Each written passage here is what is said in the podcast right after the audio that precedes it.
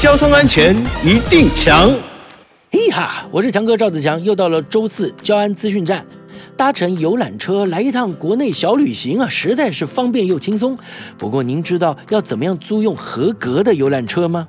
在这里教大家租用游览车的 PEPL 来确保旅图平安哦。首先，你可以到监理服务网站上面呢，有国内游览车业者的相关资讯可以查询，像是游览车的出厂年份啊、司机有无违规或不良记录等等啊，都能查询。特别提醒大家，确定要租用游览车的时候，请记得签订游览车租赁定型化契约啊，这样才能保障旅客与游览车公司双方的权益。再来呢，就是出发前一定要确实检查车辆驾驶保险以及安全设备都有合乎规范，并且呢确认灭火器、安全门、车窗急迫器的摆放位置以及使用方法。如果遇到紧急情况的时候呢，就能够迅速取用，把握逃生机会。